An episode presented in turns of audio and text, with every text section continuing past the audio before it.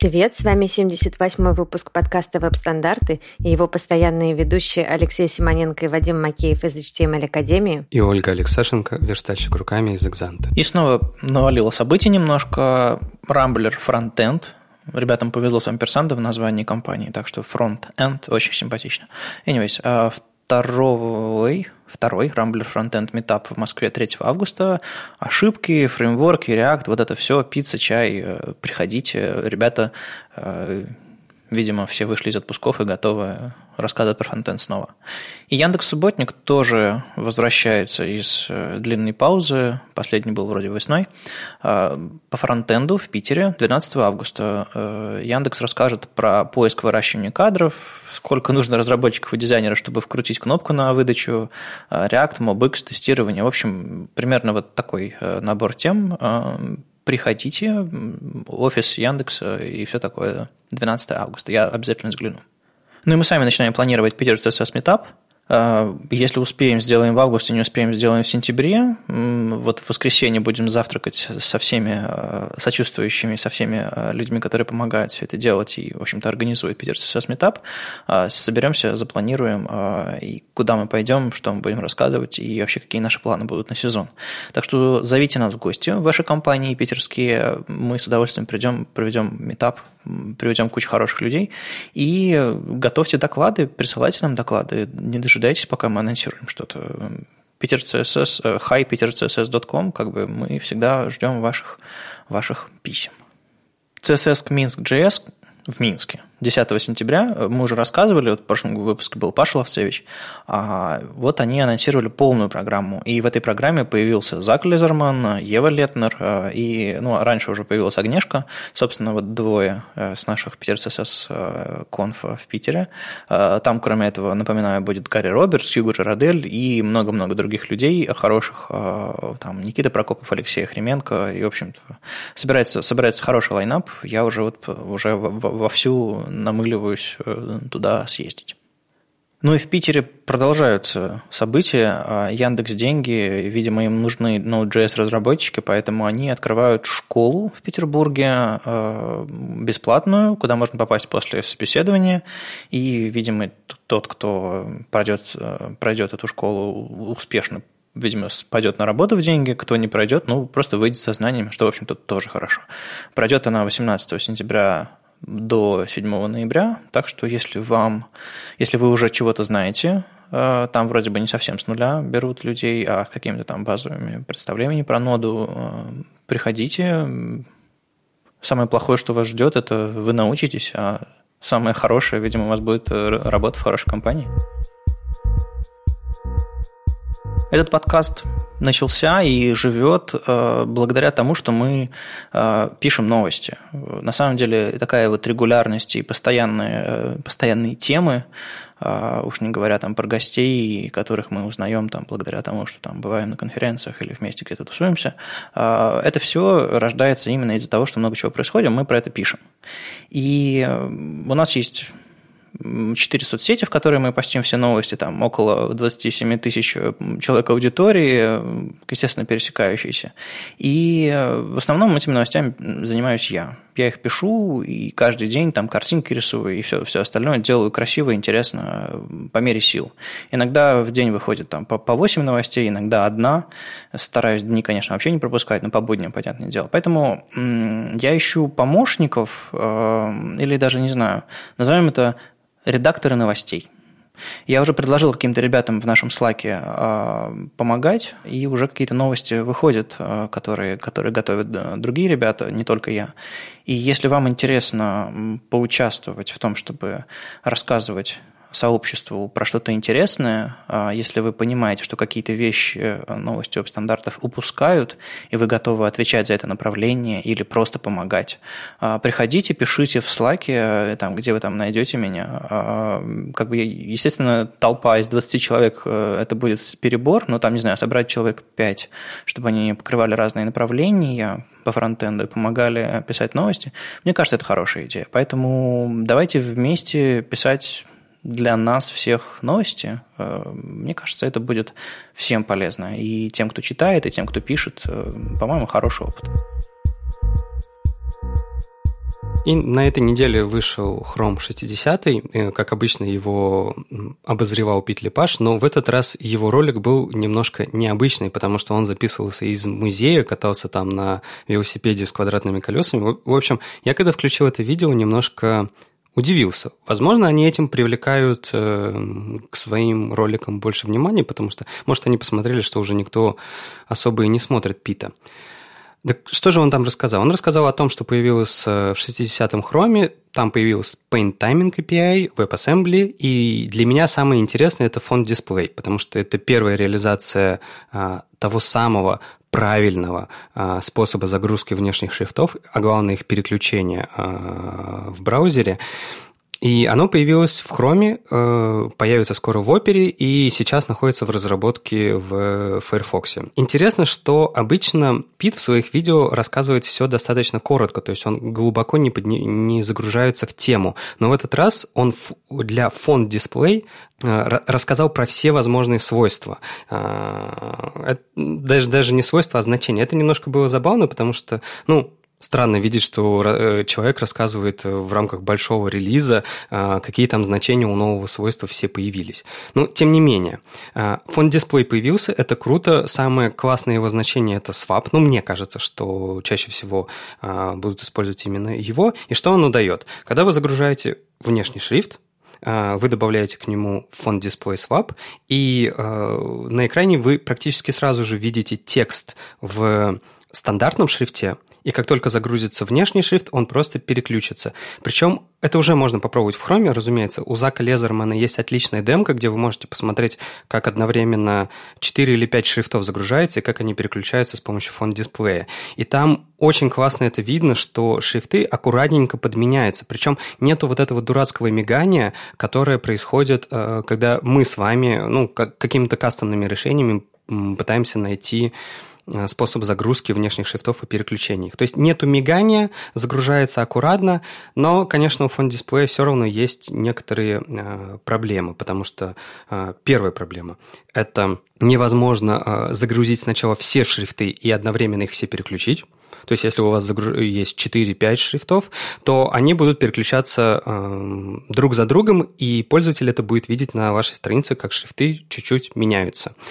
Это первая проблема. Вторая проблема – фон дисплей невозможно использовать э, в конструкции supports, потому что это, э, как бы написано в спеке, это, это не совсем свойство, это больше инструкция, поэтому э, она выносится куда-то выше, поэтому ее нельзя, по крайней мере, сейчас использовать внутри supports. Ну, а на самом деле это ведь прогрессивное улучшение, то есть мы получаем плохую загрузку шрифтов, ну, или обычную загрузку шрифтов, а потом э, пишем конструкцию, которая позволяет браузеру оптимизировать ее, просто немножко видоизменить поведение. То есть это не какое-то, не знаешь, это не какая-то проверка на гриды. Э, мне кажется, тут э, вот эта вот директива supports не нужна особо. Нужно просто добавлять и ждать, пока во всех браузерах эта штука появится, во всех браузерах будет красиво. Ну или, э, вот как ты сказал про загрузку шрифтов, мне кажется, есть Font Loading API, который позволяет загрузить много шрифтов и вообще ну, более тонко контролировать все это. Я не, я не думаю, что это хорошая идея добавлять в CSS возможность загружать шрифты там параллельно как-то и там показывать их, определять порядок их появления. Хотя я не удивлюсь, если какой-нибудь человек на какой-нибудь анимации или на чем-нибудь придумает, как это реализовать на CSS, но, по-моему, это как бы немножко не та задача. Ты хорошо, что напомнил про Font Loading API, потому что и Зак об этом тоже на этой неделе писал, а, потому что сейчас у Font Loading а есть поддержка во всех браузерах, кроме Edge. И у Edge, на самом деле, в их трекере в User Voice, точнее в их голосовалке, а, есть это свойство, и вы можете пойти и проголосовать за него, чтобы они наконец-то реализовали его, и у нас появился Font Loading API во всех браузерах, потому что Font Loading API – это как раз-таки, ты абсолютно прав, это вторая штука, которая помогает программно уже а, делать правильную загрузку шрифтов. И очень не хватает его в Edge, потому что а, все те а, полифилы, они на самом деле не совсем полифилы. Например, тот же самый фонд Observer а, полифил, он не делает а, так, как нативно происходит фонд, как работает фонд loading API, потому что это э, технически невозможно. Он делает похожим образом, но не совсем. Поэтому не получается использовать и фонд loading API, а там, где его нету, э, деградироваться до использования полифила. То есть ты используешь полифил везде. Поэтому э, проголосуйте.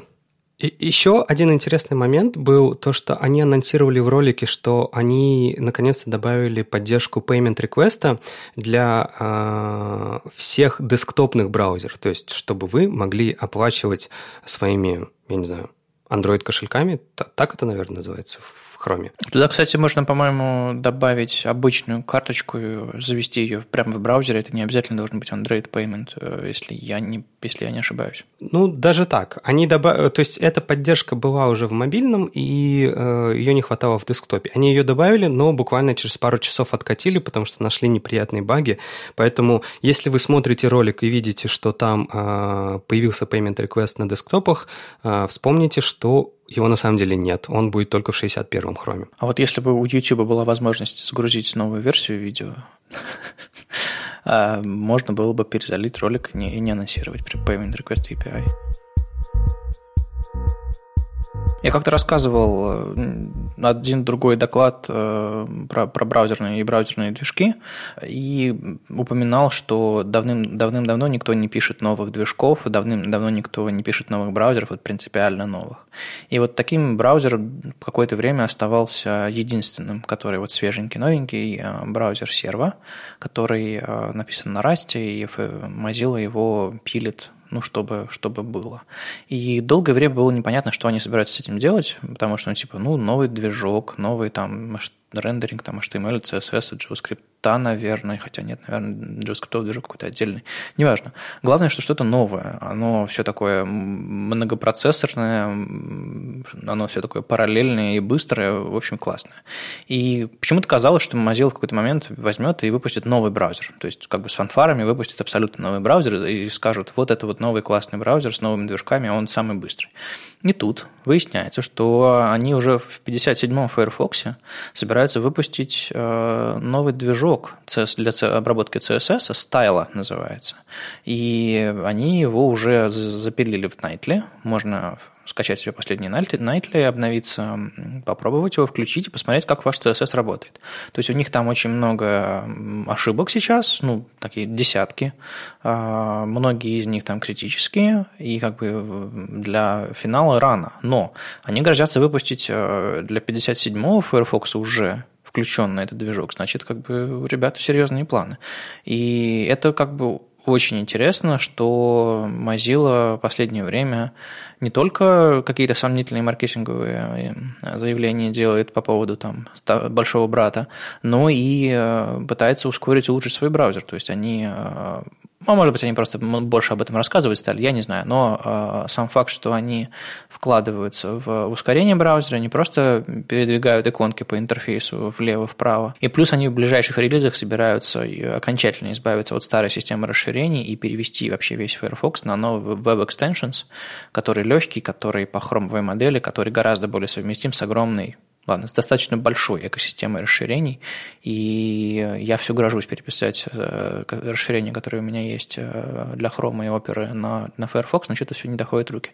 Надо будет понять, в каком релизе Firefox это окончательно случится, и все-таки покопаться. И вам тоже рекомендую совместимые расширения для всех браузеров, это очень интересно. Вот я не знаю, правда, что там у Edge, как дела, они, по-моему, до сих пор в ручном режиме принимают от сторонних разработчиков расширения и разрешают их в браузере Edge, но я надеюсь, когда-нибудь это станет скажем так, выбором пользователей, какое расширение установить, а не выбором Microsoft. А согласись, идея серва, а, которую предложили а, ребята, даже лучше, чем вот э, ты себе представлял. То есть а, это не на какой-то новый браузер. Мы, кстати, когда с тобой обсуждали давным-давно в подкасте эту тему, мы еще думали о том, и ну, то есть, если они, правда, будут выпускать новый браузер, это же неизвестно, когда произойдет. То есть, этого очень долго пришлось бы ждать, потому что браузер, там очень много всего. А тут они взяли и потихонечку внедряют. Это ведь даже лучше решение получается. Ну да, на самом деле это, я не знаю, как это называется в, в модных терминах управления проектами, а, но это правда выглядит гораздо, гораздо ближе и гораздо эффективнее. То есть релистись час чаще, релистись грязно, или как это называется? Ну, что-то такое, да. Что-то у меня флеш давно не обновлялся. Наверное, у него какие-то проблемы. Тут анонс был. Во-первых, компания Adobe сказала, что флеш перестанет не только обновляться, но и поставляться к 2020 году. Но это, видимо, когда, там, не знаю, Илон Маск на Марс полетит, или что там за 20, 2020 году еще должно произойти, я не помню.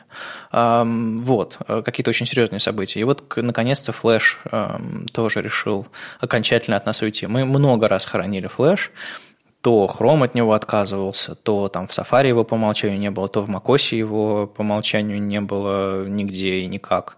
И на самом деле Flash сейчас находится на том, в таком состоянии, что его вообще никто не любит.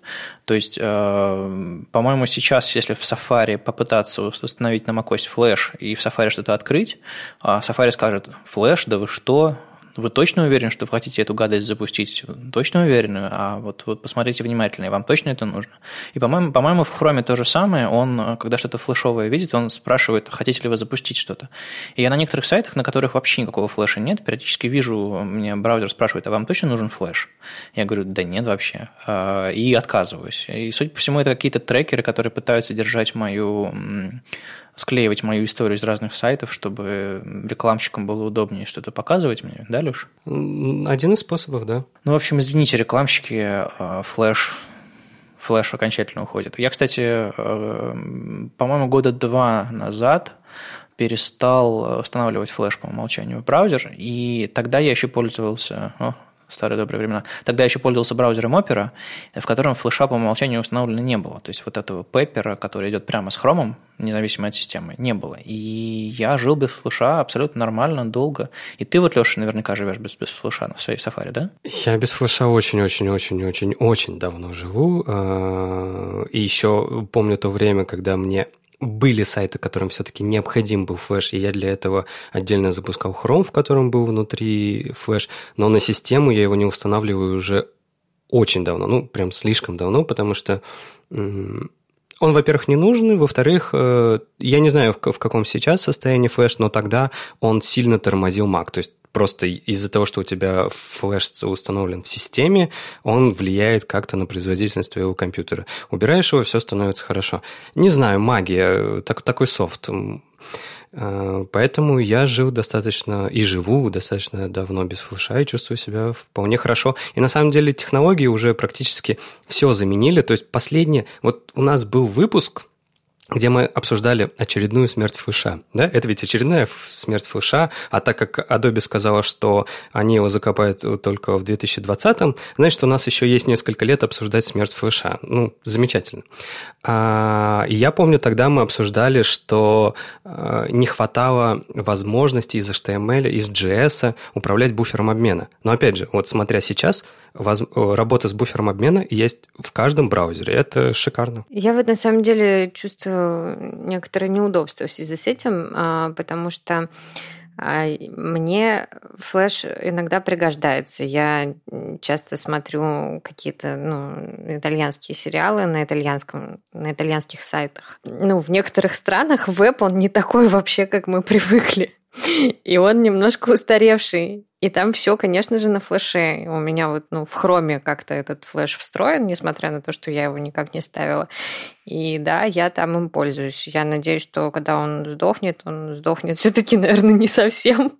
И можно будет пользоваться хотя бы какой-то последней версией, потому что я не уверена, что это все будут как-то обновлять. на самом деле этот анонс что со стороны Adobe, что со стороны всех вообще браузеров, все в дружном порыве чуть ли не одновременно опубликовали посты, что, мол, мы тоже собираемся вот брать в себя флеш окончательно. Эти все посты, мне кажется, были как раз для итальянских веб-мастеров. Мол, ребята, пора. Ну, было бы неплохо, конечно, но что-то прям я не верю. И, кстати, Джейк Арчибальд опубликовал у себя в Твиттере, по-моему, Джейк, а, маленький забавный скетч, в котором два политических оппонента сидят на стульях и э, в каком-то ток-шоу, ведущий посередине, и они страшно-страшно а, друг друга ругают, прыгают там и так далее, мол, как бы ты самый ужасный политик, нет, ты самый ужасный политик, ты, ты продажная сволочь, еще что-то такое.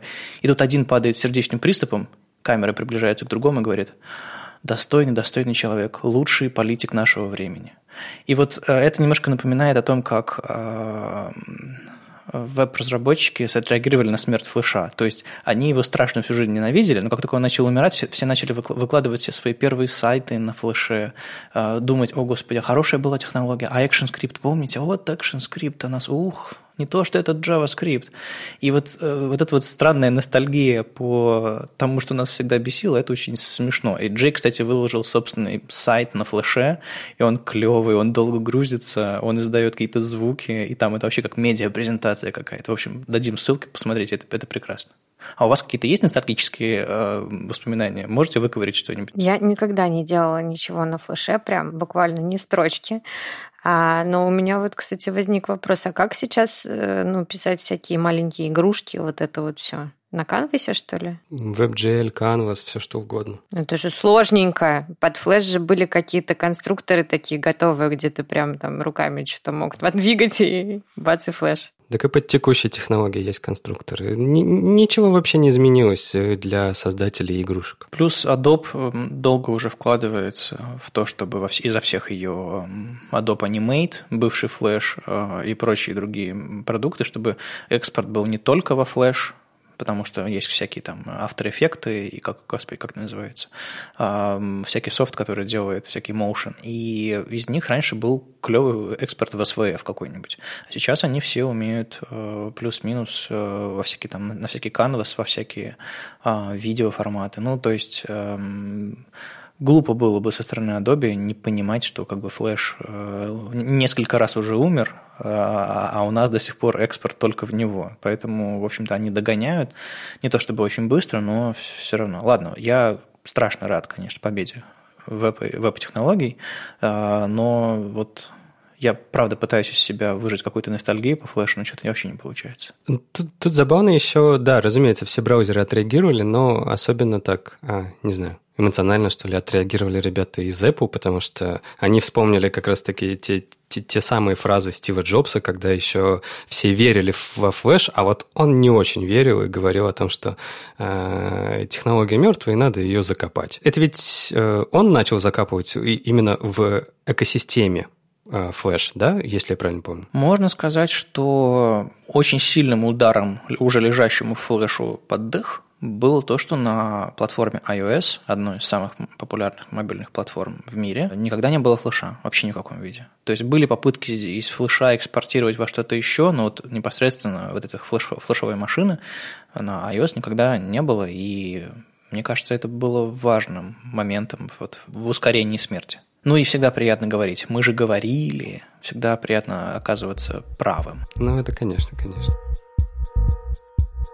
Ну окей, давайте, может, перейдем к статистике. Конечно. Сколько флеша э, у пользователей в интернете сейчас? Ноль? Нет, я думаю, э, из-за хрома, собственно, количество флеша у пользователей примерно такое же, как его доля. Ну, не знаю, это какая-то стрёмная статистика, потому что э, Chrome же не запускает флеш автоматом, он просит кликнуть, а сколько раз кликают, вот это вот все можно было бы посчитать, но кому это надо, если это закапывают? Ладно, сколько у нас хрома в России? Слушай, походу много, 43%. Ну, это на десктопе. Я на самом деле, Леша мне из отпуска прислал срочную новость, а я постарался максимально быстро опубликовать, что Яндекс Радар открыл статистику браузеров. Что такое Яндекс Радар, никто не знает, но теперь, видимо, это что-то такое публичное, статистика метрики по всем сайтам интернета, ну, типа как лайф интернета, только какие там еще есть э, статистики раньше были? Рушечный и какой-то еще был, по-моему. Спайлог. Спайлог. Господи, откуда ты вытащил? Из каких глубин памяти? Э, в общем, э, Яндекс Радар показывает нам статистику по России, Беларуси, Казахстану. Там, к сожалению, нет Украины, но мы все понимаем, почему, и это очень печально, на самом деле. Ладно, я выбрал там в этих фильтрах на радаре а, следующим образом. А, я выбрал все платформы, десктопные, мобильные, и а, сложил в уме примерно все браузеры на движке Chrome, на движке Chromium, и получил, что э, браузеров на движке Chromium, если складывать десктопы мобильные, а я уже думаю, пора перестать мыслить исключительно десктопом, получается, что 70% примерно браузеров на Chromium работают. 70% это, это очень много. 9% браузеров работают на WebKit, примерно 7% у Firefox, 4% у IE и 2% у Edge. Я дичайше округлил это все, и там, естественно, не складывается это все в 100%, потому что есть еще там какое-то количество других браузеров. Но вот картина примерно такая. 70% Chromium – это это прямо Е6 какой-то. Да, слушай, не страшно? Немножко. А мне норм. Ну, понятно, верст, верстальщику руками нравится, я понимаю. Конечно, мне все нравится. Все сейчас вот кого не спросишь, я просто периодически спрашиваю своих там менеджеров, а, когда мы над чем-то работаем, типа, какой браузер?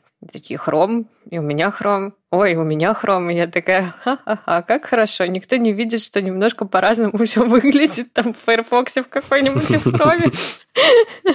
Ну, появление такого сервиса это всегда хорошо, потому что до этого и правда оставался а, одним таким мерителем а, Рунета. Это Live Internet, а, который, ну, такой интерфейс такой дикий очень. Он работает, конечно, но диковатый. И то, что Яндекс решил показывать то, то что они наблюдают, это круто. Конечно, там выкатили, наверное, первую версию. Будет здорово, если они начнут это развивать, потому что хочется посмотреть, какие конкретно версии, например, тех же самых браузеров используются. Ну, и на самом деле выкатывали они это, конечно, не совсем для браузеров, да, давайте говорить честно, они это выкатывали для поисковых систем.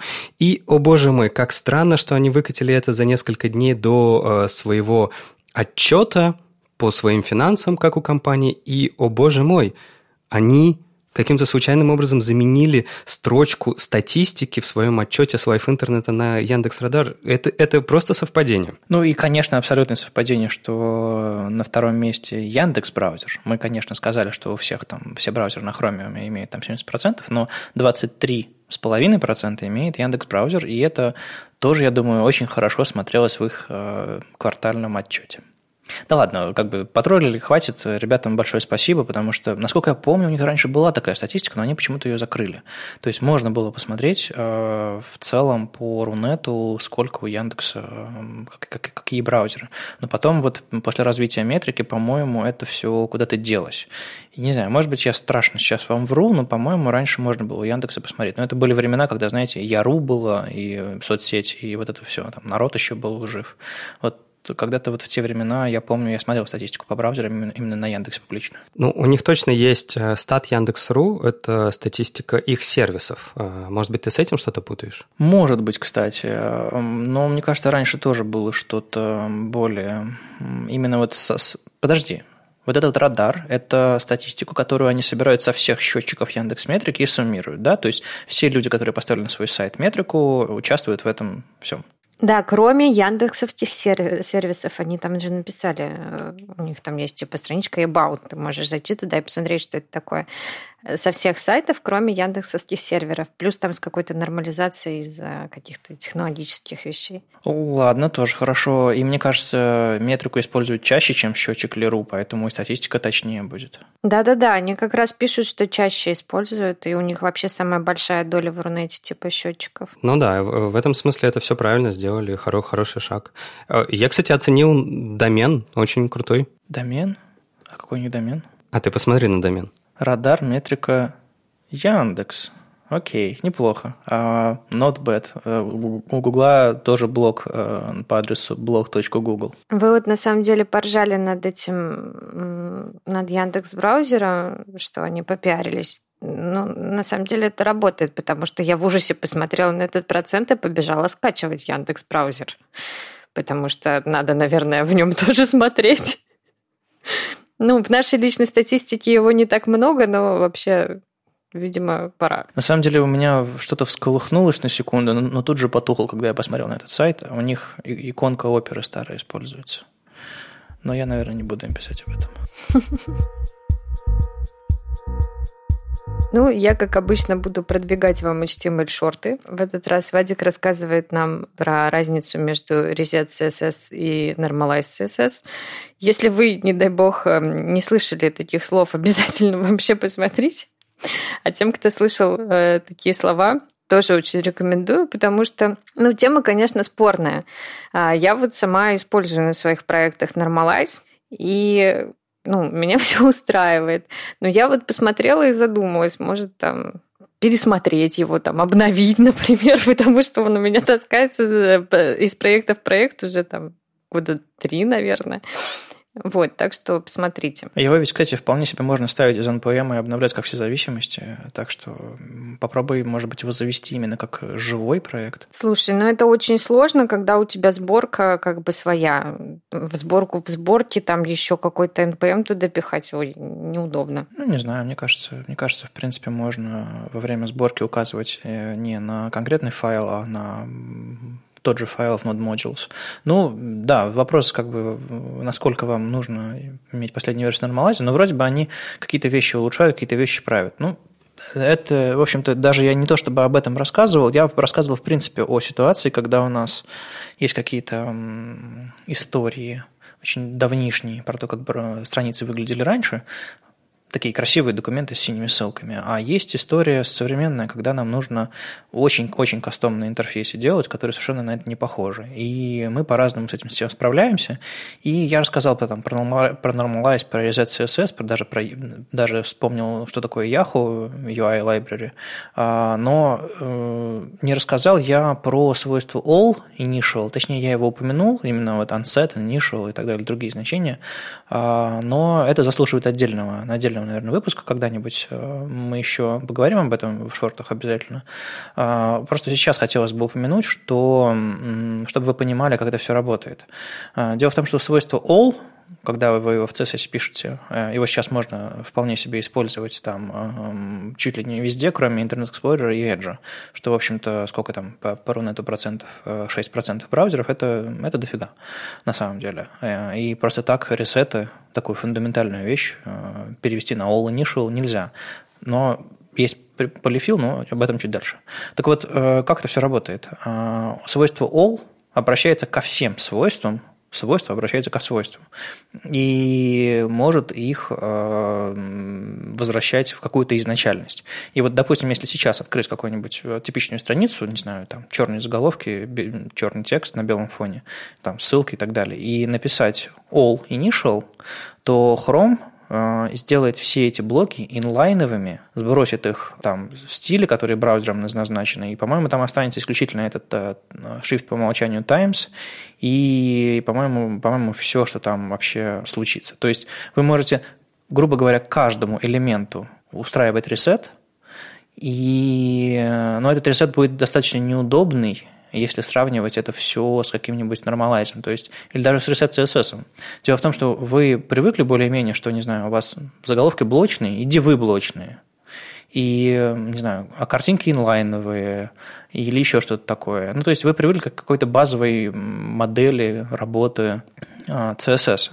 А если вы напишете звездочка all initial, у вас, по-моему, даже э, вам придется сбрасывать, вам, по-моему, снова придется назначать display none для, для элемента head – но я вот не уверен, кстати. Он, по-моему, звездочка выбирает действительно все в документе, и, по-моему, вам действительно нужно будет прятать вот эти все элементы. Поэтому э, делать вот так вот совершенно все all initial, это, это довольно глупо. Лучше, лучше все это делать точечно в местах, где вам это нужно. Так вот, возвращаясь к полифилу. Э, есть post-CSS полифил, называется post-CSS all initial, и, точнее, post-CSS initial. И что он делает? Он по сути, берет, а, видит в вашем, а, в CSS конструкцию initial и заменяет ее на свойства, прям вот очень подробные свойства по умолчанию, которые есть у этого свойства, прямо из спеки. В каждой спеке написано свойство по умолчанию. Соответственно, а, допустим, если вы напишете какой-нибудь, не знаю, background initial – то у вас будет э, все это, он, он заметит, заменит это на background transparent none repeat 00 slash auto, auto padding box border box scroll. То есть это свойство бэкграунда по умолчанию, группы свойств. А если вы напишете all initial, то для, конкрет, для конкретного элемента, то post CSS в свойствах этого элемента перечислит все свойства, вообще все свойства, и задаст им значение по умолчанию. А это очень много. Поэтому, э, по-моему, вот этой штукой можно очень легко выстрелить себе в ногу, э, э, раздав вообще всему initial и сделав совершенно что-то непонятное. Поэтому я смотрю на этот полифил, я его попробовал, он типа работает, но что-то меня какие-то страшные сомнения берут по этому поводу. А, а вы что думаете? Это вообще нормальная история или нам пока резетов нормалайзов хватит? Я думаю, что это это дичь. Ну, в смысле, вот этот э, пост-CSS полифил – это штука, которая э, не делает на самом деле то, что нужно. И и, и даже, более того, неважно, что она делает, насколько это выглядит страшно или не страшно, если она все равно перечисляет все свойства и ставит им дефолтное значение, то принципиальной разницы от нормалайза нету. Только за нормалайзом гораздо больше людей приглядывают, чем за э, текущим состоянием этого полифила скорее всего. Ну, дело в том, что значение по умолчанию, он, э, в смысле, CSS значение по умолчанию, а не браузерные значения по умолчанию. То есть э, у вас у, у параграфов нет размера шрифта, вернее, нет марджинов, у заголовков нет размера шрифта и так далее. То есть как бы вообще все сбрасывается до дисплея у всех инлайн и вот это вот все. Ну, ну, я понимаю, но это же тоже не то, чего ты хочешь часто, правда? Ну вот да, то есть как бы у нас есть новое свойство all и новое это значение initial, и оно позволяет более гибко писать ресеты и нормалайзы в зависимости от того, что вам нужно. Но но это не решает проблему целиком. То есть, если мы сбросим вообще все элементы, все свойства всех элементов до, до нуля, до вообще отсутствия каких-либо стилей. Это, это настолько же неудобно, как э, присутствие всех стилей по умолчанию. Поэтому, наверное, это свойство э, all и это значение initial, оно провоцирует появление новых, новых резетов и нормалайзов. Может быть, следующая версия нормалайза, какая-нибудь супермажорная или вообще отдельный проект, сделает хорошо, хорошо и удобно, и производительно в браузерах вот это вот э, назначение стилей. Знаешь, что я тебе хочу сказать? Что э, вот это вот all это, это просто часть э, часть решения, и оно, как, имея это свойство, оно не решает все необходимые проблемы. Мне кажется, вот это чисто нативное CSS-решение для сброса э, стилей будет работать тогда, когда помимо all заработают значения initial, onset и revert у обычных свойств. А, спеки есть, все есть, все находится в работе. То есть там даже а, initial как свойство, оно уже хорошо поддерживается, как значение, оно уже хорошо поддерживается. То есть ты можешь просто написать color initial. Uh-huh. А вот э, onset и revert, у них пока э, поддержка не такая хорошая, но все находится в процессе. То есть, опять же, ты можешь задавать эти значения не э, свойству all, а конкретному. Например, написать э, border color, там, э, я не знаю, что, onset – и он станет, он от, отменит то значение, которое было поставлено до этого. То есть это даже O не делает. Вот у тебя есть класс, он дает border color такой-то, а после этого у тебя есть второй класс, которым ты хочешь отменить. Но когда ты отменяешь, ты, тебе же нужно поставить какое-то значение, да? А какое? На самом деле unset работает как initial, просто initial сразу сбрасывает до отсутствия стилей, а, по-моему, Unset сбрасывает э, предыдущее, то, что пришло по каскаду от, от родителя. Да, именно так. И, и, и реверт еще есть. То есть, э, вот как только эти значения свойств заработают, тогда и правда можно будет написать свой собственный, э, или свой собственный normalize, или просто использовать точечно, где тебе нужно. Но это, по крайней мере, э, будет работать и будет работать хорошо. Ну, мне бы, честно говоря, очень хотелось бы, знаете, чего? А, вот я смотрел, пока готовился к этим шортам, а, на старый а, яховский ресет, и там была важная штука. Они не просто перечисляли все элементы, которые они хотят сбросить, а они еще дополнительно вводили класс, который позволял подключать этот ресет не просто глобально, а в контексте этого класса. И вот если бы кто-то написал на этих инишиалах, ресетах, инхеритах, все, всей этой комбинации э, какой-то ресет, который можно было подключать точечно, в рамках какого-то элемента, было бы очень классно. Тут вопрос, конечно, изоляции, вопрос, конечно, там, влияния его на более вложенные элементы, это тоже как бы нужно понять, как это работает. Но вроде бы э, они дальше эти свойства не уходят по, по каскаду, то есть ты делаешь какой-нибудь реверт или там initial, э, и они остаются в рамках текущего элемента. Поэтому это, это довольно полезно, особенно если это не раздувается каким-нибудь постсоответственным полифилом. На этой неделе э, некий Кристиан Миллер, э, нам незнакомый, написал, тем не менее, э, прекрасную, я бы даже сказала, программную статью э, под названием «Текст вашего сайта слишком маленький». Ну, на самом деле это правда. Вот э, сейчас есть такая проблема, что Некоторые сайты там уже перешли на какие-то такие вот большие крупные размеры, ну там медиум, например, какой-нибудь. А, а некоторые сайты все еще ну, мелковаты. А, собственно, Кристиан очень последовательно, очень так разумно рассматривает эту проблему с историческим экскурсом, почему вообще такие размеры шрифта где-то были. Ну, там, например, 12 пунктов – это стандартный э, размер, э, удобный для чтения печатной книги. А потом он там перешел к нам в веб, и какое-то время еще был приемлем, когда были маленькие экраны. Но сейчас это, конечно, уже совершенно неприемлемо. А, он рассказывает о том, как постепенно там с годами как-то увеличивался этот э, базовый размер шрифта, что сейчас там на мобилах, как лучше. Ну, основной посыл, конечно, что достаточно крупный текст – это хорошо. И несмотря на то, что там дизайнерам может казаться, что он слишком крупный, а, что он там выглядит по-детски из-за того, что он большой, крупный текст это хорошо, потому что э, в первую очередь э, текст должен быть читабельным. То есть не, не разборчивым вот э, сам шрифт, а читабельный текст.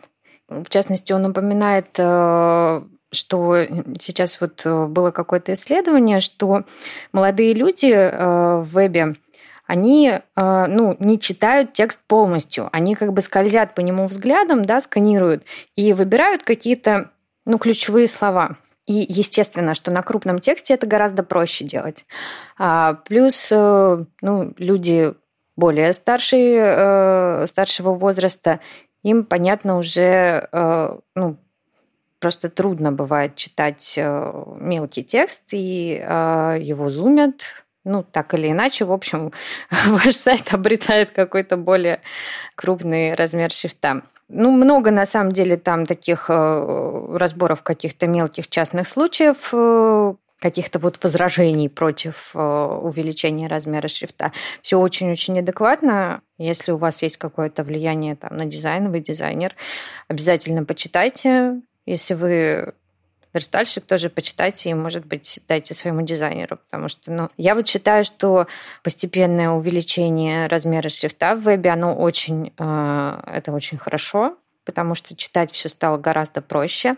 Опять же, упоминается в этой статье, что теперь с большими размерами шрифта вы, в частности, можете использовать для основного текста шрифт без засечек. Раньше считала, что шрифт без засечек типа для больших блоков текста это не очень хорошо, потому что он не очень читаемый. Но на большом размере он читаемый, а шрифты сейчас очень много красивых, очень удобных, специально разработанных для веба шрифтов, без засечек в частности.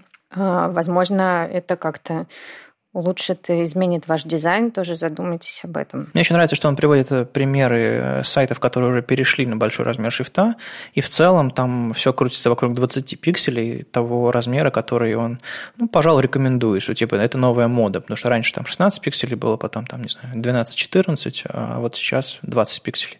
И типа Washington Post, Fortune Magazine, Z Online, CSS Tricks, Medium 21 пиксель, Forbes 21 пиксель, ну, то есть у некоторых, на некоторых сайтах 58 размер шрифта, но это уже какие-то э, немножко другого типа тексты, где э, скорее важен внешний вид, чем содержание. Я не знаю. Ну, то есть это как-то перебор, по-моему. А вот как раз 20-пиксельный э, размер шрифта для десктопа, это, по-моему, вполне себе нормально.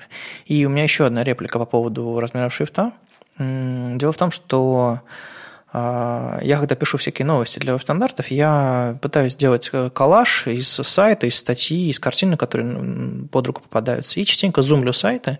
И очень интересно наблюдать, как, как сайты зумятся. Если вы ни разу не пробовали это сделать со своим сайтом, обязательно попробуйте, потому что это модель того, как люди пожилые, как люди даже молодые, но с, там, со, со сложностями со зрением, смотрят на ваш сайт. Поэтому если вы зумите, у вас что-то начинает прыгать, увеличиваться или если вы используете единицы вьюпорта жестко, вообще без, без э, коэффициентов каких-то, и вы просто не даете увеличить размер шрифта, потому что у вас адаптивный сайт, а на десктопе, если у вас, не знаю, развернутое окно в полный экран ноутбука, а вы типа делаете вид, что вам виднее, какой шрифт должен быть на странице, и реагируете только на изменение размеров окна, это преступление против доступного текста, и, пожалуйста, не делайте так никогда, очень прошу я проверю и приду к вам домой. Ну что, пора признаться, да?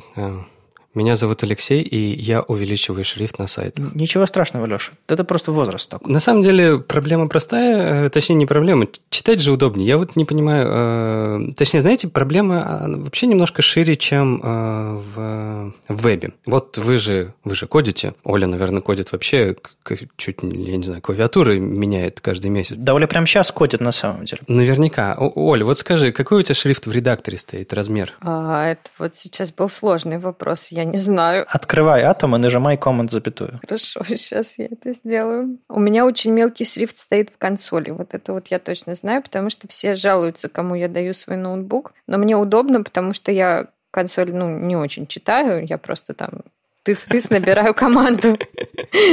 Потому, потому что я не хочу видеть, что там написано, да? Ну, правильно. 14. У меня тоже. Вот, это очень мало, на самом деле, ребят. Э, вы, вы не бережете свои глаза. У меня стоит, например, 18. И когда я читаю тексты, э, я тоже увеличиваю его, потому что так удобнее. То есть, понимаете, этого не нужно стесняться. Если у вас шрифт больше, вам просто удобнее его читать. Неважно, у меня зрение, например, отличное. То есть, у меня ни минусовое, ни плюсовое, оно типа каким должно быть. Я не ношу очки, и все, все в порядке.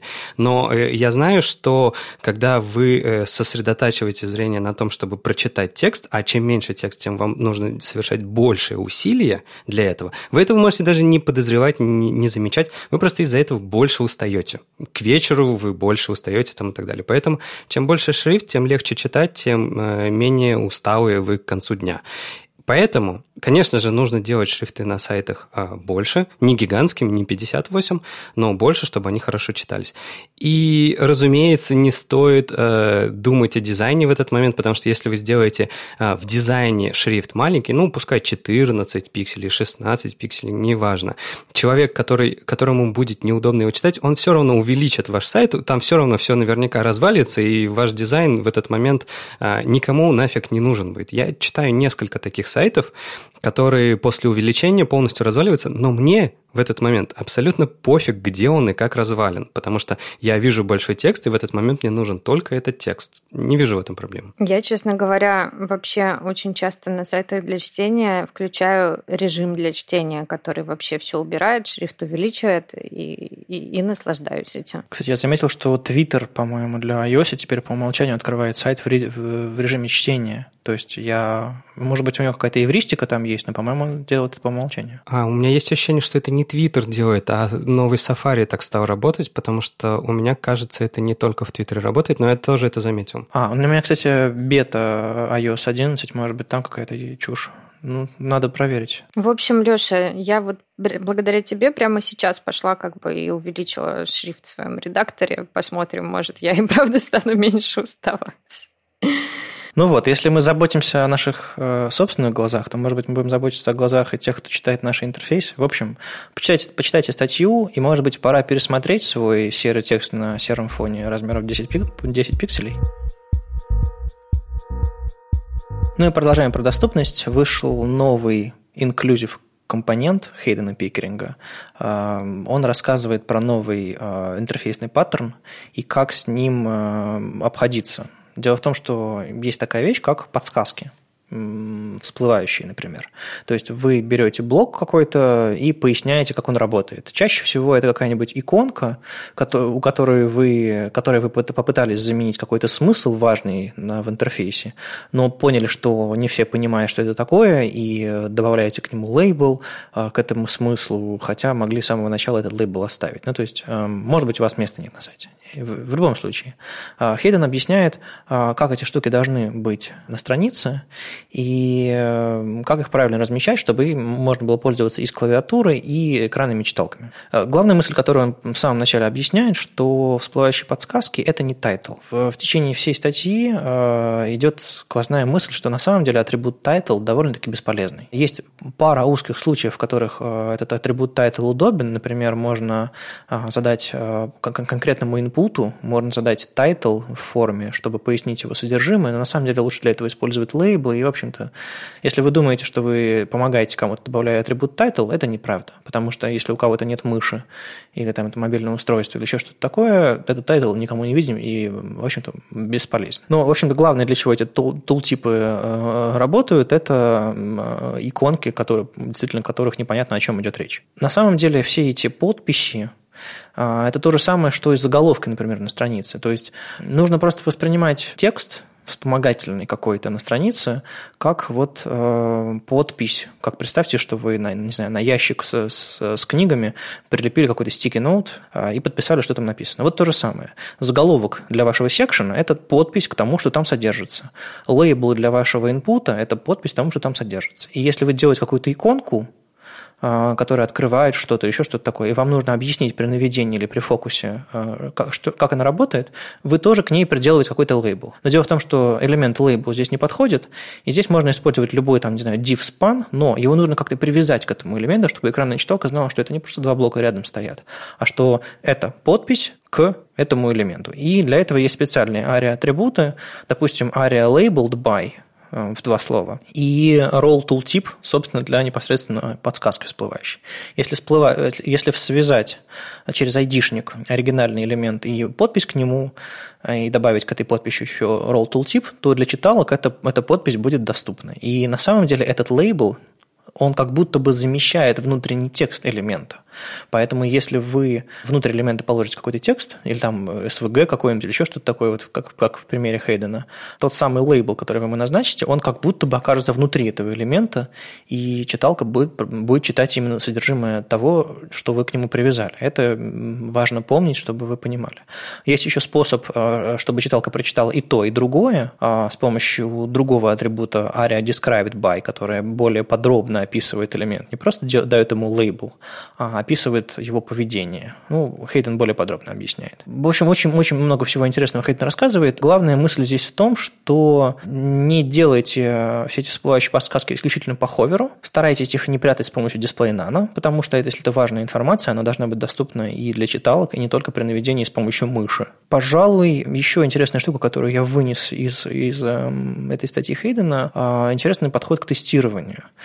Э, дело в том, что он в конце показывает, как с помощью CSS или JavaScript убедиться, что вы правильные, правильные комбинации элементов используете, и что атрибуты использованы в правильном месте и так далее.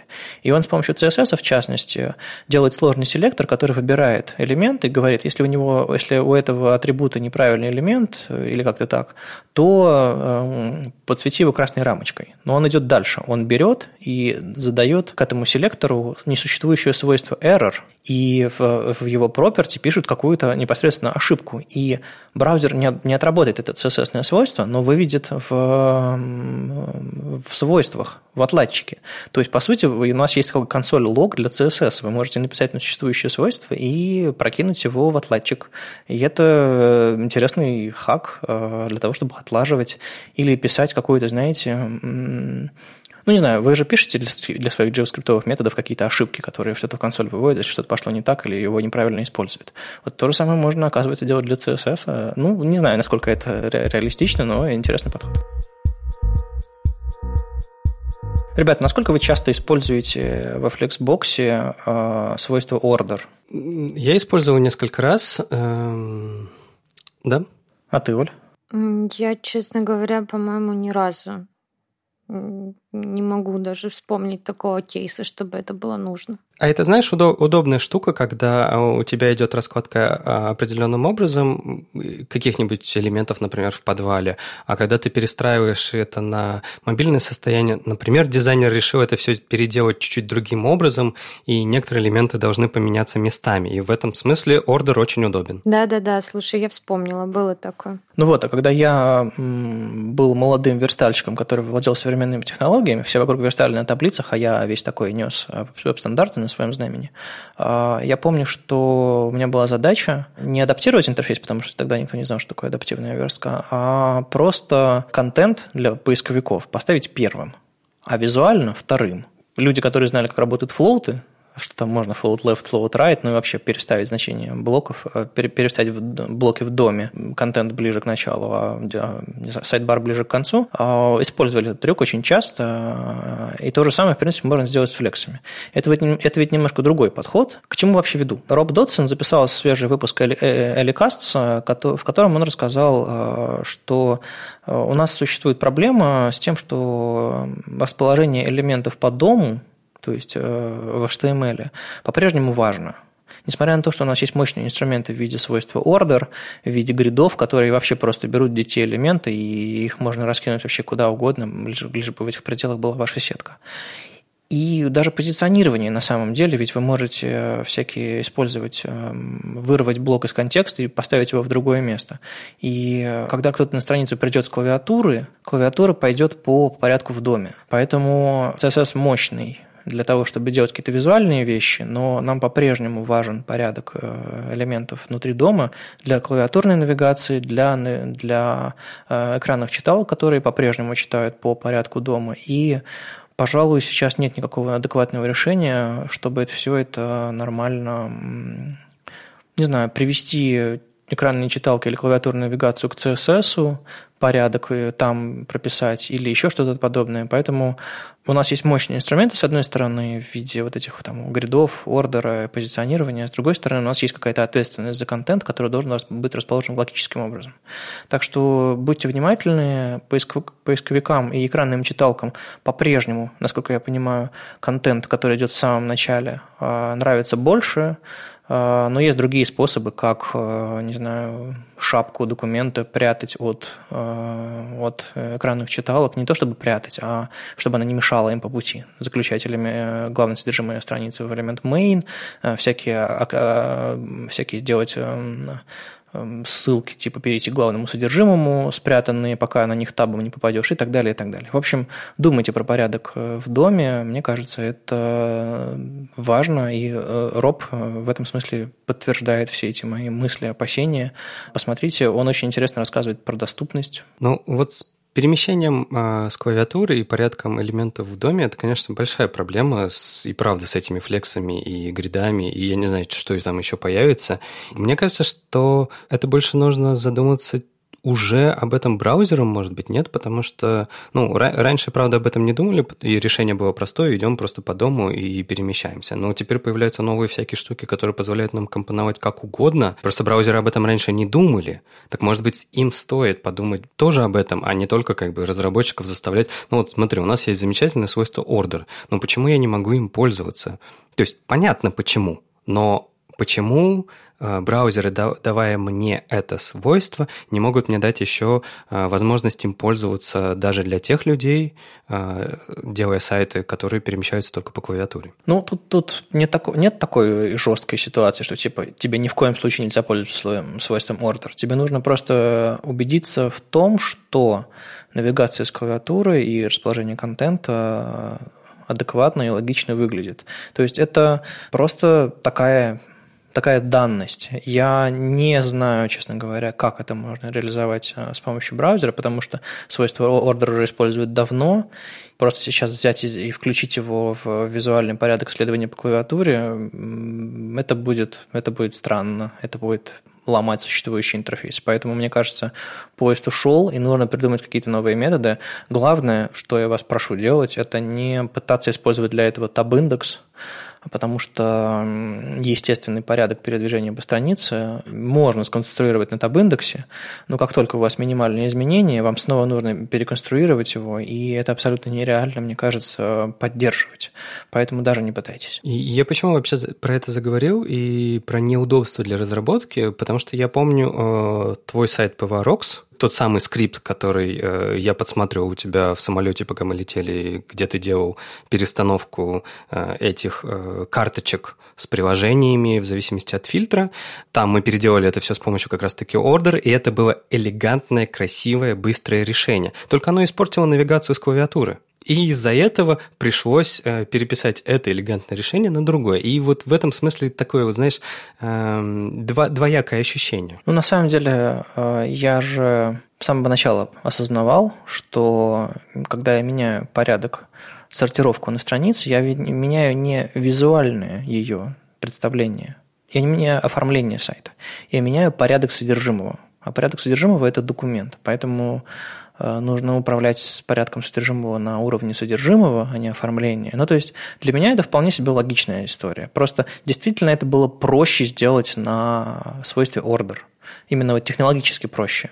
Но не все то хорошо, что технологически проще сделать, правда ведь? Ну да, ну просто решение было красивое, понимаешь? А как обычно, сначала мы делаем красивое решение, а потом делаем работающее. Все верно. Ну и мы говорили, кажется, в прошлом или позапрошлом, в общем, недавно мы говорили о том, что э, вышла наконец-то спека ES 2017, ее зафиналили, все хорошо, у нас появились новые фичи, мы все с радостью ждем. Но, кажется, пора пришло время думать о том, что же дальше. И на проходящем на этой неделе митинге TC39 эм, ребята собрались и начали обсуждать те предложения, которые были, эм, были у них в копилке, и двигать их как-то по статусам. И на самом деле очень много интересного э, появилось из этого митинга.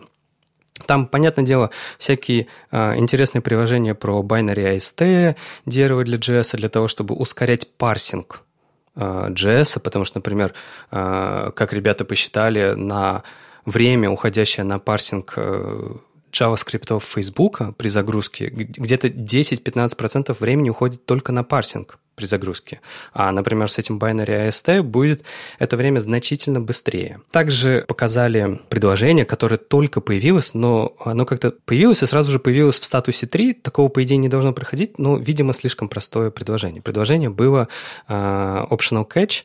Это когда у нас в конструкции try catch мы uh, в кетче можем не ловить текущую ошибку. То есть мы можем не указывать там э, аргумент error и не использовать его. И вы спросите, зачем это надо. Вот я не знаю, Вадим, ты же писал JS. Оля, наверное, тоже немножечко писал JS. И, возможно, вы использовали трек catch. У вас бывали случаи, когда вы э, обкладываете какую-то э, какую-то операцию трек catch, но на самом деле вам не нужна ошибка. То есть вы не хотите узнать, что же там сломалось, а просто пойти дальше, чтобы приложение не упало. Ну, собственно, да, это один из use кейсов, который приходилось применять, да. Вот и основная проблема в том, что... Ну, как проблема? Это не совсем проблема, это уже проблема договоренности. Есть такая штука, как линтер. Ну, ладно, я шучу. Мы все знаем, что такое линтеры. И одно из самых популярных правил – это то, что не должно быть э, в коде неиспользуемых переменных. И если мы в кетче объявляем, что мы ловим туда какую-то переменную, error, там, я не знаю, R, E, кто как угодно ее называет, и дальше ее не используем, то, разумеется, у нас ESLint будет ругаться. И тут противоречие. С одной стороны, вам эта ошибка не нужна, с другой стороны, э, у вас ругается линтер. И поэтому предложили optional catch, то есть вы можете просто не ловить там ошибку, и ничего не делать. Штука хорошая, она, она в принципе такая совершенно минорная, позволяет обходить э, линтеры, либо... Ну, кстати говоря, знаешь, э, я когда с ребятами по поводу вот этого правила в ESLint у нас в Академии мы обсуждали, я их просил, может, выключим, потому что мне, правда, иногда нужно обложить трай-кетчем, но мне не нужен на самом деле кетч. Они ругали, что, типа, такого вообще не должно быть, если ты пишешь приложение, потому что если у тебя что-то может упасть, оно, ну, как бы ты должен это обработать. Но на самом деле это не совсем правда, потому что если мы получаем какие-то данные сервера, например, какой-то JSON, и вдруг этот JSON какой-то кривой пришел, JSON парсе у нас нас э, упадет с фатальной ошибкой, и это остановит работу программы, поэтому нам обязательно нужно ее обложить трек-кетчем, но на самом деле тебе не нужен кетч, ты просто хочешь получить undefined в этот момент. То есть ты не получил значение, и все. Тебе не нужна эта ошибка. И вот это всегда немножко меня, по крайней мере, бесило. Ну и другие всякие штуки, которые э, двигали дальше. Например, э, такая немножко диковатая вещь – это э, пытаются добавить возможность э, числа разделять какими-то знаками. Точнее, не какими-то знаками, а нижним подчеркиванием. То есть у вас большие числа, вы можете их разделять нижним подчеркиванием, и это ни на что не влияет, это просто добавляет читабельности. То есть у вас, например, я не знаю, э, переменная равно 10 тысяч, и вам непонятно, сколько там нулей, потому что их очень много. И вы нижним подчеркиванием можете их разделить, это все равно будет 10 тысяч, это все равно будет число, с ним все будет в порядке, но оно будет выглядеть очень странно. Это все очень-очень странно. То есть я не представляю себе ситуации, в которой разработчики хранят какие-то очень большие числа и не знают, какие там числа лежат. Ну, я, я обычно эти вещи откуда-то берутся, хранятся в какой-нибудь там базе, но не, не в виде var э, number равно там миллион ну, как-то это все немножко высосано из пальца. Может быть, я просто не настоящий JavaScript-программист. На самом деле это не совсем так. Например, если мы работаем со временем, с секундами, э, типичный пример – это когда нам нужно количество секунд в, в году. И самое типичное решение, которое я видел для того, чтобы это удобно читать, это как люди умножают 60 на 60 и там так далее. Ну, то есть ты можешь сразу увидеть по этой формуле, что там происходит. И я всегда глядя, глядел на такие приведения 60-60-60, 60, как на паттерн хороший. Мне нравилось, как эта штука выглядит, потому что можно ее реконструировать. Ну, это делалось в основном только потому, что вот это число большое, получающееся, там 300 чего-то там, а, его тяжело прочитать, сколько там на самом деле знаков. И ты можешь подумать, что э, вот эта идея – это какая-то, я не знаю, новация в JavaScript. Нет, на самом деле почти во всех языках э, есть разделители у чисел. Ну, то есть э, это что, это новый оператор или это просто особенности парсинга теперь такие чисел? Да, особенность парсинга и все. Это, она ничего функционально не несет. То есть эта штука может располагаться между двумя числами, но не может быть в конце и в начале, да, видимо? Нет, она может располагаться внутри числа, любого. Это не два числа. Это, э, это одно число. То есть я не могу начать число с подчеркивания, потому что это будет строка, да? Или, или, или что это будет? Это будет бред какой-то. Ну вот, то есть черт его знает. Я не, не, не знаю, это все... Ну, ну, это как, смотри, у нас есть разделитель, э, точка для плавающих, знаков за, за запятой, короче. Ну. Есть же? Есть. Вот это такой же разделитель, только он для тысячных. Ну, или не для тысячных, ты сам определяешь для ну, чего. То не разделитель, то дробь. Ладно. Я надеюсь, всем JavaScript-программистам настоящим понравится. Пока что мы обсуждали все такое минорное, а там ведь на самом деле большая штука была, потому что для классов в JS добавили наконец-то э, приватные поля. И, честно говоря, это немножко выглядит диковато, потому что, Вадим, ты тоже, когда смотрел, э, как выглядит этот код, ты спросил, а вот эта решетка переменная, это что такое? Это еще JavaScript? Ну, то есть ты, ты просто две синтаксические конструкции засунул э, новые в, в, в описание, в сценарий подкаста нашего, и я смотрю и думаю, это еще JavaScript или Леша просто ASCII делает какой-то? Да, на самом деле добавили возможность э, указывать поля для классов публичные и приватные. То есть до этого все переменные, которые, все свойства свойства, которые нам нужны были для экземпляра класса, мы их указывали, ну, там, в конструкторе, да, указывали там this.x равно чему-то. Мы не могли указать x равно чему-то не в конструкторе. Сейчас мы можем указать прямо внутри класса сразу же там x равен нулю, там, я не знаю, y равен нулю и так далее. А в конструкторе просто определить их, определить их какие-то значения, если нам это нужно, или что-то такое. То есть это публичные, переме... Э, публичные свойства, которые инициируются до выполнения конструктора, и которыми вы можете можете пользоваться внутри экземпляра вашего класса. И точно так же добавили приватные такие же свойства. Они начинаются с решетки, то есть с хэштега, да? Да, с хэштега. Мы пишем просто хэштег А равен 1, хэштег Б равен 2 там, и так далее. И тоже вы можете э, обращаться к ним в любом методе э, вашего класса. Ну, в общем, примерно все как и в нормальных других языках поддержка ООП, э, но немножко с диковинным синтаксисом. Там было какое-то диковатое объяснение, почему нельзя было использовать специальные дескрипторы, которые определяют, что это за переменные. Ну, как везде используется public или private, э, что якобы, если бы мы написали public A и private A из-за особенности того, как JS-машина это все разбирает, она бы запуталась, какая из них переменная, а какая нет. Ну, какой-то на самом деле бред. Ну, правда, объяснение очень натянутое. Поэтому на самом деле нормального объяснения, почему был выбран, почему был выбран хэштег для определения приватных полей, я не увидел. Но а, эту спеку, спеку двигают вперед, она уже на третьем уровне, то есть четвертый уровень это последний, это уже имплементация в двух браузерах. Спека, по идее, готова, у нее, разумеется, есть э, Babel плагин. Если вы хотите, можете пользоваться. Я вот сейчас ни слова не поняла, на самом деле, с того, что вы говорили. Но я надеюсь, что я пойму, потому что я записалась э, на интенсив HTML Академии по э, JS, по базовому. Как ты думаешь, Лёша, я пойму? Ну, там не совсем про это, конечно, будет, но я думаю, ты многие слова будешь узнавать, да. А про это будет уже на продвинутом, да? Вы его, кажется, обновили? Да, мы обновили страничку, но нет, там тоже, скорее всего, не будет про это, потому что это же, мы смотри, Ребята только условно вчера обсудили, что, э, что надо бы это двигать, э, это в следующую спеку. Возможно, это появится в спеке следующего года, а, а может быть нет. То есть все-таки на продвинутом JS мы более, э, менее текущие вещи рассказываем. Но я хотя бы пойму, зачем эти ребята хотят что-то продвинуть. Это да, да, скорее всего, да. Мы недавно обсуждали, что у нас Э, есть какое-то количество, по-моему, штук 8 подкастов по фронтенду разной степени регулярности и живости. И тут внезапно из Питера новый подкаст, называется Drinkcast.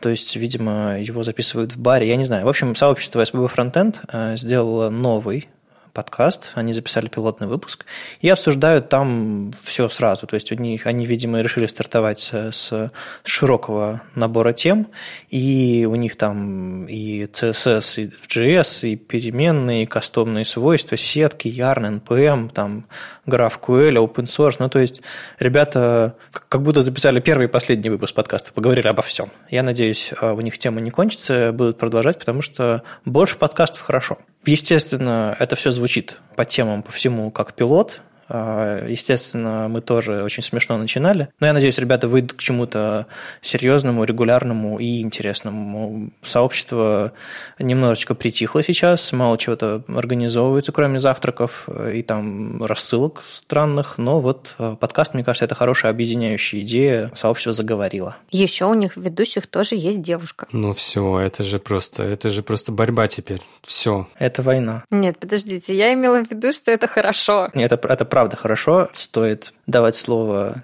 не только суровым мужикам, но еще и не менее суровым женщинам.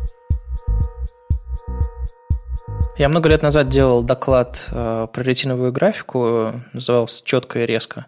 Это был, по-моему, первый доклад, в котором я матом ругался, но, по-моему, его запикали на записи, но неважно. Все потому, что я цитировал а, Артемия Лебедева, который тогда говорил, что ретиновая графика – это плохо, и она никому не нужна, и браузеры должны сами как-то апскейлить картинки, чтобы все выглядело одинаково хорошо и классно. Но прошли годы, и студия Артемия Лебедева нормально выглядит на ретине. Э, Тёма признался, что как бы все нормально, и адаптивные сайты он полюбил. И тут он решил, наоборот, выступить не консерватором, а провидцем. И у себя в Фейсбуке написал про нейросети. Казалось бы, где фронтенд, а где нейросети. Но главное, что он говорит, что дизайнеры через пять лет скорее станут программистами, потому что рисовать интерфейсы в фотошопе уже как бы старье какое-то, нужно их э, не то чтобы программировать, но, по крайней мере, писать скрипты, которые вам помогают это делать, понимать, что вы экспортируете код адекватный, или, может быть, даже на какой-нибудь тильде или где-нибудь там еще ради магии, но все-таки как-то немножечко пытаться кодить и видеть результаты в живом браузере. Ну, то есть э, тенденция к тому, что э, мы переставим рисовать картинки и начинаем больше заниматься реальным приложением наших идей в реальные интерфейсы, она даже, она стала очевидна даже Артемию Лебедеву. И это, это очень интересно. Э, очень, очень интересно. То есть, если даже Тёма сказал, что дизайнерам нужно программировать, то как бы, ну, все, тушите свет, э, закрывайте граф дизайн и давайте все во фронтенд, как минимум. На самом деле, я вот прям жду, когда нейросети начнут не только рисовать, но и э, верстать, э, потому что в этот момент я смогу так э, смело с, со вздохом облегчения уйти наконец в конюхи и, и, и, и все, и наконец-то.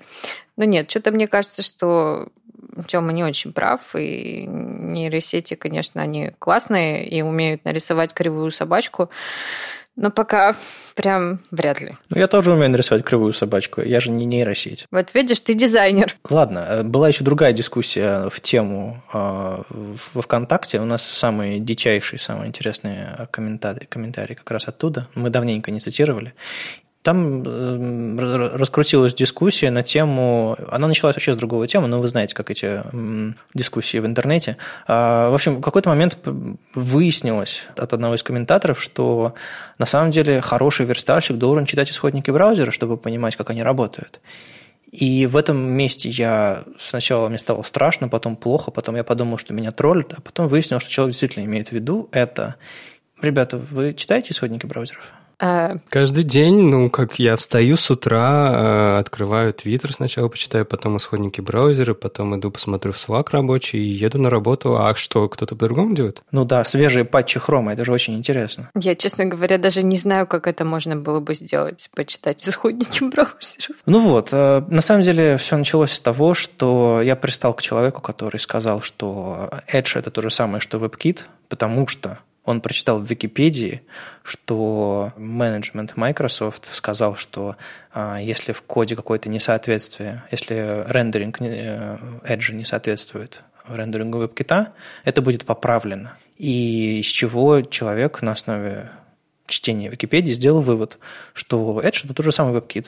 У меня две вещи есть сказать. А, на самом деле вам не нужно знать C++, чтобы разрабатывать интерфейсы. Это, конечно, поможет вам разобраться, почему э, браузеры каким-то определенным образом рендерят флексбоксы и как можно, не знаю, их захачить, но это один из тысячи человек э, разберется в этом и всем верстальщикам расскажет. Это первое. А Второе, ну, в общем, не развивайте себе синдром самозванца. Разрабатывайте хорошие интерфейсы, углубляйтесь в разные соседние отрасли, но не упарывайтесь, вам не нужно знать C++, и это вопрос в духе, должны ли дизайнеры есть хлеб, или там должен ли верстальщик писать на C++. Ну, как бы должен и не должен. А, хорошие интерфейсы – это, пожалуй, ближе к типографике и дизайну, чем, чем к C++ и реализации чего-то там в браузерах. Ну, но ты тоже немножко э, не совсем прав, особенно когда сказал, что не должны знать C, э, верстальщики C++. Э, просто слово «должны» оно неправильное. Они не обязаны знать, они могут знать, могут не знать, как хотят. То есть вот это вот «должны», «не должны» — это э, в России просто вот очень любят, э, в русском языке, точнее, очень любят говорить именно прям в этой форме. То есть все обязательно либо должны, либо не должны. Но почему-то все забывают, что все как бы опционально. То есть кто-то хочет, узнает. Не хочет, не узнает. Его проблема. Но, но мне больше всего понравилось, ты сказал, что я две вещи хочу по этому поводу сказать, а я хочу одну вещь хочу одну вещь только сказать. Из этого расследования из статьи Википедии это отличная аналитика. Не верьте всему, что написано в Википедии. С вами был 78-й выпуск подкаста «Веб-стандарты» и его постоянные ведущие Алексей Симоненко и Вадим Макеев из HTML Академии. И Ольга Алексашенко, верстальщик руками из «Экзанта». У нас вроде бы ничего особого не происходит. Август по-прежнему скучный. Так что услышимся на следующей неделе золотым составом. Пока. Чао. Хороший был выпуск. Я узнал, что э, Вадим Макеев, оказывается, был черным SEO-оптимизатором. Пока. Че, это были белые методы? Не знаю, не знаю. Это подтасовка контента.